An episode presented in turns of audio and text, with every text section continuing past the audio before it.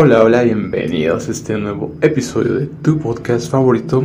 Gracias por tomarte este tiempo para escuchar ese audio, para meditar un momento en esto. Espero hayas escuchado los audios anteriores y no te invito a que los escuches. Hoy en base a lo que he estado hablando, quiero ponerte en contexto en sobre la mesa todo esto, ¿no?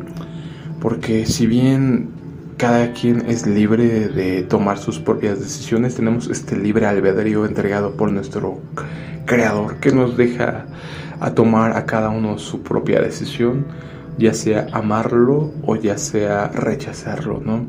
Ya sea tomar la bendición o la maldición, la vida o la muerte. Solamente hay dos opciones, o sigues la luz o sigues las tinieblas, o sigues al mundo o sigues a Dios, ya que el que ama al mundo, el amor del Padre no está en él.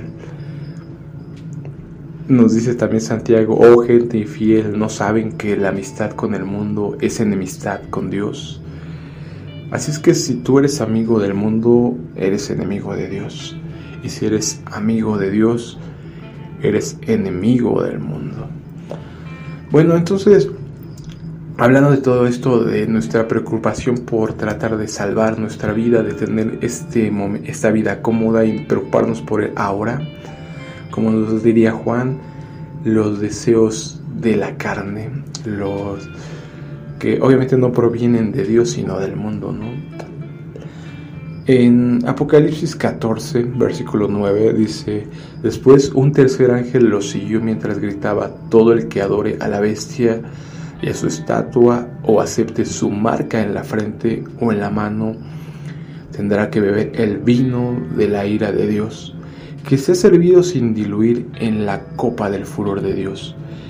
Ellos serán atormentados con fuego y azufre ardiente en presencia de los ángeles santos y del Cordero. El humo de su tormento subirá por siempre jamás, y no tendrán alivio ni de día ni de noche, porque adoraron a la bestia y a su estatua, y aceptaron la marca de su nombre. Pues he estado hablando mucho sobre este tema porque obviamente es mi obligación, ¿no? Alertarte y ponerte las consecuencias de seguir este sistema, ¿no? De querer tratar de salvar tu vida. Porque por un lado tenemos que habrá personas que adorarán a la bestia, que se dejarán marcar, etcétera, etcétera. Pero obviamente eso traerá una consecuencia, ¿no? beberán el vino de la ira de Dios, que se ha servido sin diluir en la copa del flor de Dios. Entonces es mi obligación alertarte sobre que pongas en una balanza si vale la pena alargar tu vida un par de años más y después perder tu alma por completo, sufrir el castigo de Dios. Dice el escritor a los hebreos, terrible cosa es caer en manos del Dios vivo, ¿no? Obviamente, como te lo explico, o sea, no hay nada más terrible que caer en las manos de Dios vivo, ¿no? De caer en su ira y y también tenemos por otra parte lo que somos llamados a hacer lo que los que seguimos a Dios, ¿no? Apocalipsis 12, 11 ellos lo han vencido por medio de la sangre del cordero y por el testimonio que dieron. Y no amaron tanto la vida como para tenerle miedo a la muerte. Es tal cual, ¿no? Unos amarán más la vida y harán todo por mantenerla. Por otro lado, los seguidores del Cordero despreciaremos nuestra vida y no, y no tendremos miedo a la muerte. Es decir, sabemos que para nosotros morir es ganancia, diría Pablo, ¿no? Entonces ya tomando en cuenta que es lo que espera aquellos que adoren a, a la bestia, vayamos a libro de Sofonías capítulo 1 versículo 14. Cercano está el día grande de Jehová, cercano y muy próximo.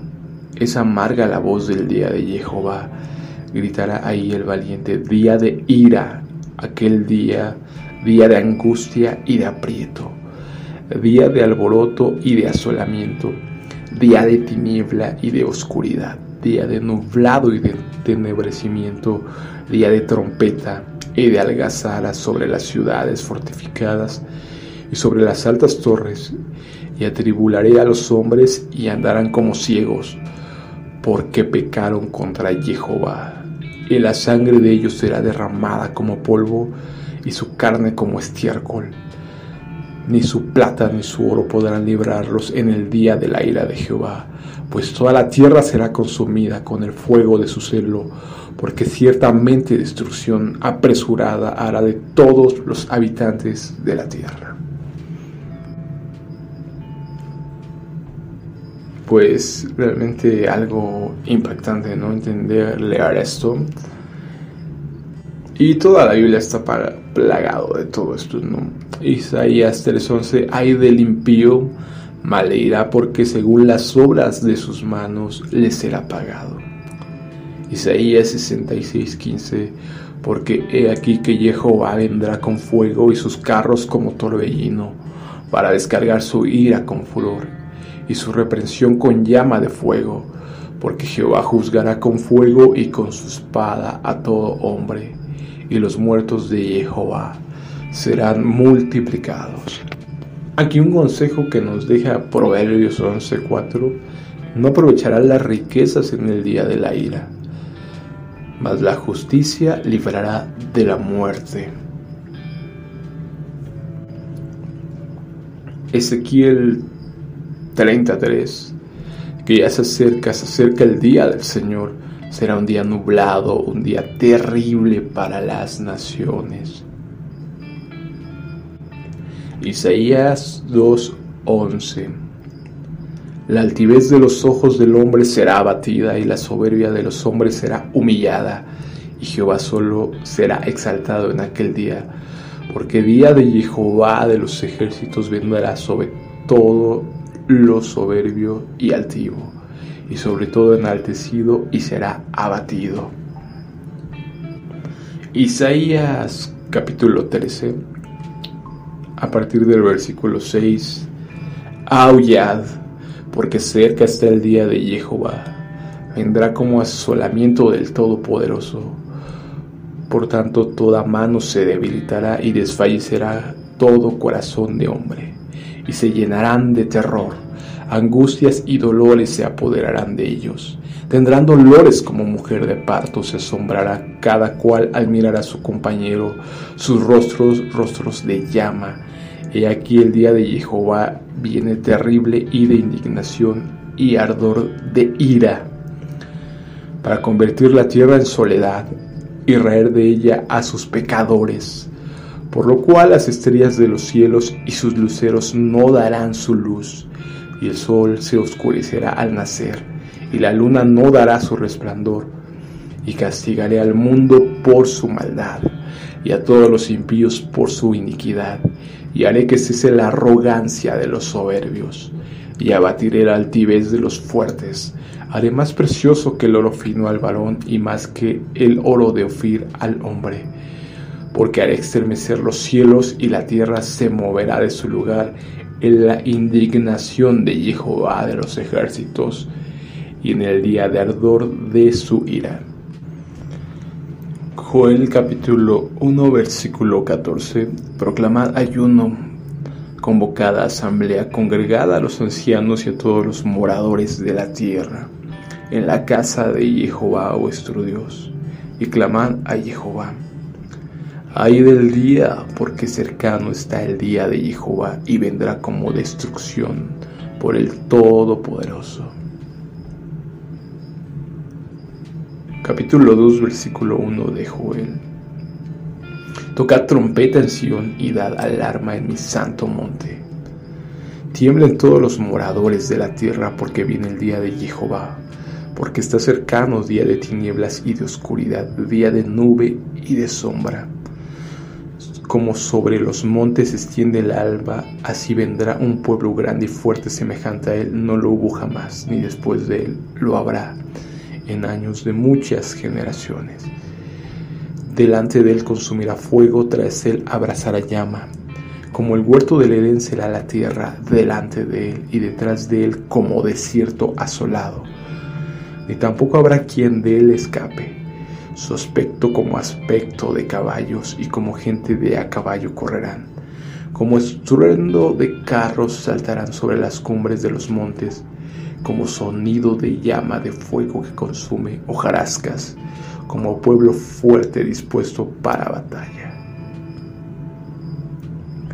Delante de él temblará la tierra, se estremecerán los cielos, el sol y la luna se oscurecerán y las estrellas retrarán su resplandor. Y Jehová dará su orden delante de su ejército, porque muy grande es su campamento. Fuerte es el que ejecuta su orden, porque grande es el día de Jehová y muy terrible.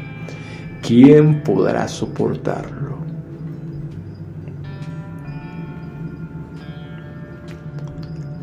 El versículo 31, el sol se convertirá en tinieblas y la luna en sangre, antes que venga el día grande y espantoso de Jehová.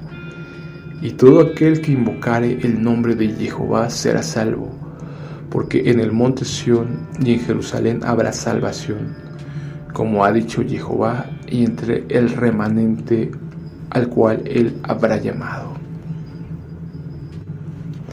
Pues como vemos algo terrible lo que se viene para todo el altivo, todo el soberbio, todo el pecador, todo aquel que adora a la bestia o tiene la marca de la bestia. ¿no?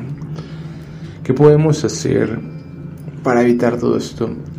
En el versículo 12 del capítulo 2 de Joel, por eso pues ahora dice Jehová, convertíos a mí con todo vuestro corazón con ayuno y lloro y lamento. Rasgad vuestro corazón y no vuestros vestidos, convertíos a Jehová vuestro Dios, porque misericordio es, misericordioso es y clemente, tardo para la ira y grande en misericordia, que se duele del castigo. Quién sabe si volverá y se arrepentirá y dejará bendición tras de él. Esto es ofrenda y libación para Jehová nuestro Dios. Isaías capítulo 55, versículo 6. Buscad a Jehová mientras pueda ser hallado. Llamadle en tanto que está cercano. Deje el impío su camino y el hombre inicuo sus pensamientos. Y vuélvase a Jehová, el cual tendrá de él misericordia, y al Dios nuestro, el cual será amplio en perdonar. Entonces hoy te invito a que tú analices y, decidas qué es lo que quieres, ¿no? Misericordia o por el contrario castigo. Vida o muerte, bendición o maldición. ¿Qué es lo que tú prefieres? ¿Crees que amar tu vida y de qué te sirve ganar el mundo si pierdes tu alma? ¿De qué te sirve ganar un día más de vida en este mundo si perderás el regalo eterno, la vida eterna? ¿De qué te servirá disfrutar un par de años más si después vendrá el castigo, toda la ira del Señor sobre ti? Espero que lo analices y lo pongas en una balanza y decidas de qué lado servir servirás a este mundo, a las huestes de maldad, o decidirás como yo, yo y mi casa serviremos a Jehová. Por mi parte sería todo, nos estamos viendo en otro episodio. Hasta luego.